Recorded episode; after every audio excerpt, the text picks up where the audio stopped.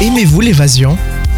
Qu'il s'agisse d'une nouvelle aventure dans un coin reculé ou d'une découverte pas loin de chez soi, lorsqu'on s'évade, nous dit le dictionnaire, c'est qu'on cherche à s'échapper d'un endroit où l'on se sentait enfermé. Et cela peut sans aucun doute prendre une forme physique comme psychique. Personnellement, euh, plus qu'une simple distraction, ce genre de moment, vécu seul, entre amis ou en famille, est semblable à une bouffée d'air qui oxygène mes sens et m'inspire pour la suite.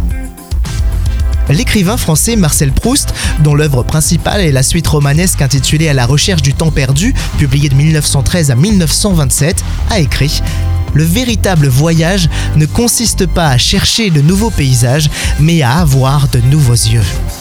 C'est ça Rien de mieux que de changer de perspective pour voir les choses autrement et être focalisé différemment.